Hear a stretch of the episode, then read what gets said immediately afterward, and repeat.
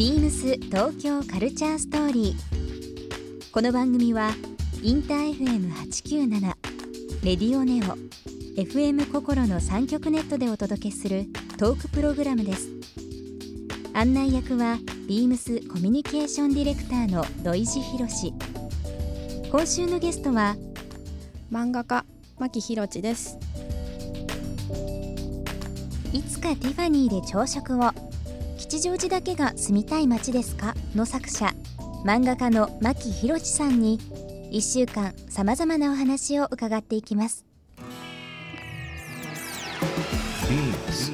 BeamsBeamsBeamsTokyo Culture Story Beams Tokyo Culture Story This program is brought to you by Beams ビームスありとあらゆるものをミックスして自分たちらしく楽しむ。それぞれの時代を生きる若者たちが形作る。東京のカルチャー。ワクワクするものやこと。そのそばにはきっといつもビームスがいる。ハッピーな未来を作りたい。東京のカルチャーは世界で一番面白い。ビームス東京カルチャーストーリー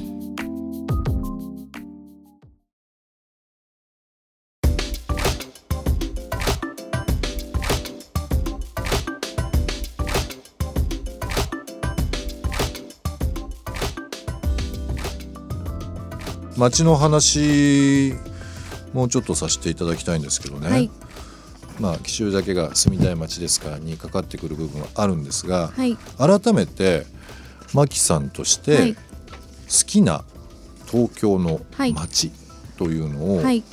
えていただいてもよろしいですか、はい。えっ、と東京で好きな街は、まあ、なんだかんださっきこう悲しんだり怒ったりしてましたけどやっぱ吉祥寺がやっぱり思い入れがある街だなっていうのと、あと永福町吉祥寺にすごい近いんですけどネクション近いですね。はい。うん。もう、えっと、独立して一人暮らしして8年間住んだ一番長い町だったのですごい思い入れがうん。あります。この2つはでも近い吉祥寺に近いからなのかな？どうなんだろう。ではいまあでもね、またちょっと違いますよね。やっぱり何ですかね。違い他の街との違いって何ですかね？僕も吉祥寺、はい。たまに行きますけど、はい、でやっぱり人ってやっぱ思い出が捨てられないと人が多いなとは思うんですけど、私もやっぱり吉祥寺にすごい思い出がたくさんあるので、何ですかね。うん。まあ多分み吉祥寺が好きな人は好きな理由は多分みんな似てる感じだと思うんですけど難しいですね。すごい複雑な街です吉祥寺。うん。うん。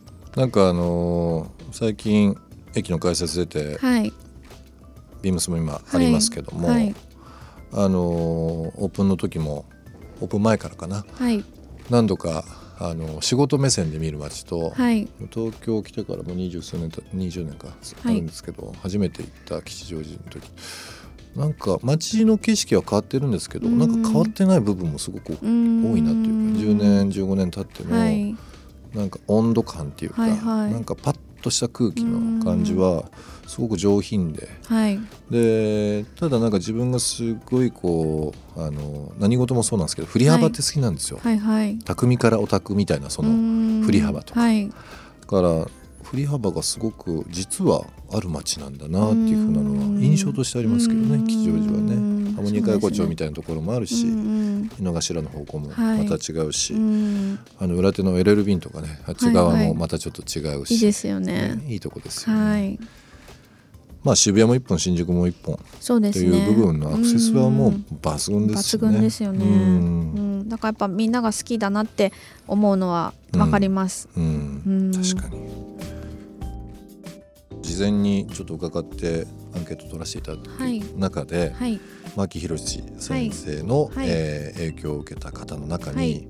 横山健さんとはい。大竹新郎さんが入ってもう全然違う。僕ね2人とも大好きなあんですけど、これどう,、はい。どういうえーところで、っともう横山健さんはもう本当私の神様みたいな人で、うん。まあ、中学生の時からハイスターから入って、もう健さんがソロでやり始めた時ももうずっと最初から好きで、もうずっとずっと大好きなんですけど、まあ、漫画に直接影響があるかといったらまた違うんですけど私がそうやっぱり二十歳ぐらいにでデビューはしてるけれど全然売れてない時期とかも、うん。結構もうああもうどうしようかなみたいな時もケンさんの曲を聴きながら、うん。こうなんていうの持ちこたえたみたいなところもあってこう自分が腐らずにやってこれたのはケンさんのおかげだなっていう意味で影響を受けたっていうケンさんハイスタンダード。はい。メロコア。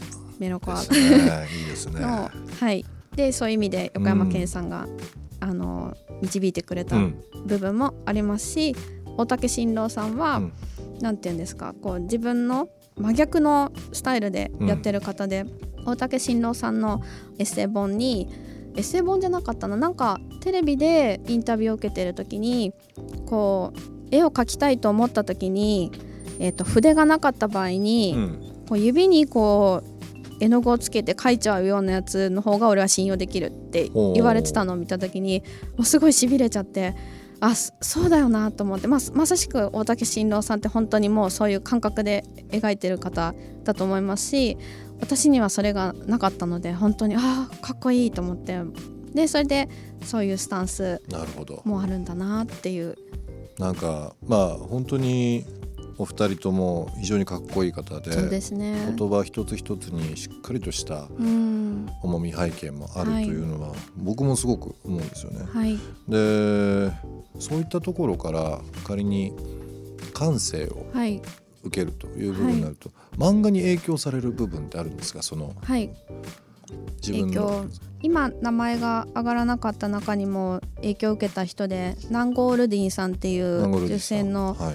えー、とカメカメラマンの人がい,、うん。いらっしゃるんですけどでその人が結構身近なすごくごく身近なお友達をあの被写体として撮ってる方なんですけど私も自分の漫画では友達を題材にすることがとても多くて。うん。飲みに行ってその人の愚痴とか聞いてるだけであこんな面白い話が私の横であるのにみんなに知らせられなくてもったいないって思っちゃってでそういうのを、えー、と切り取って漫画に書いてるんですけど、うん。それがちょっとナンゴールディンさんともちょっと影響されているところでもあり、似てる部分もあるなっていうのでは影響を受けてるのかなって思ないん。かその知ってる人とか、はい。面白い人を漫画の題材にするってはい。いう話ですけど、はい、じゃあ今度ちょっと跳躍で出させてください。ぜひぜひ。何役なんだろう？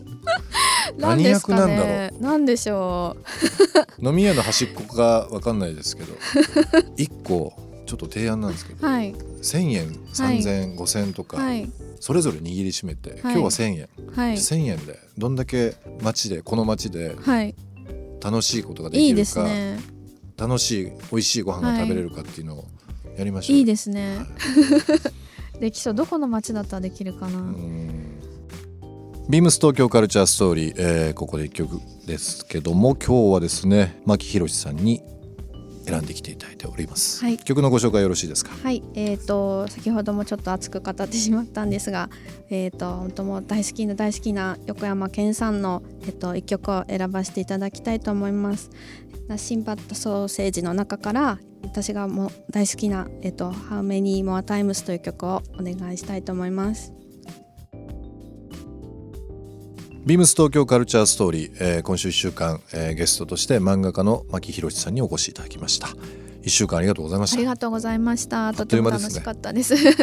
あの告知などありましたら教えていただいてもよろしいですか？そうですね。えっと今えっと連載してるえっといつかティファニーで朝食をという連載の単行本12巻とえっと吉祥寺だけが住みたい街ですか。という連載の漫画の、えー第5巻が今発売中ですので、えっと興味がもし持っていただけたら、えーお手に取っていただけるとありがたいです。はい。あのー普段漫画読まない方というか、読み慣れない方も、はい、すごい読みやすいと思います。あこのタイトルは。あの僕本当にそういう印象を持ちました。あありがとうございます。はい、ぜひぜひ皆さんに読んでいただきたいとぜひぜひよろしくお願いし思。いますえー改めてとなりますが今週1週間どうもありがとうござありいました。がとうございました。また街巡りしましょう。はいよろしくお願いします。ビームス東京カルチャーストーリー。番組では皆様からのメッセージをお待ちしています。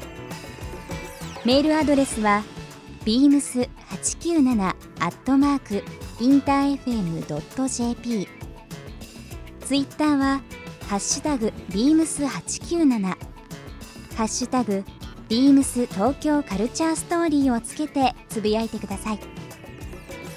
またもう一度お聞きになりたい方はラジコラジオクラウドでチェックできます。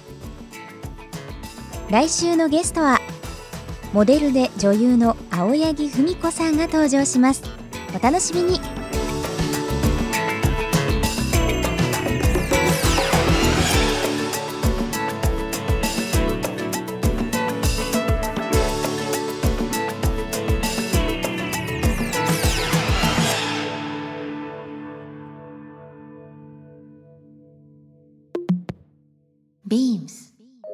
スボーイバイヤーの井野ひろみです。商品を実際に購入して喜んでいただいている姿を見るととてもやりがいを感じます。洋服が好きになったのは祖母の影響です。祖母は家の中でも常にきちんと着飾っていてそんな姿を見ていたからこそ洋服への興味が増していったんだと思います。ファストファッションが全盛だった大学生の頃作りにとことんこだわるビームスボーイの魅力にはまりました。洋服一筋の日々でしたが最近は旅行にもハマっていますビームス東京カルチャーストーリー Beams Tokyo Culture Story. This program was brought to you by Beams.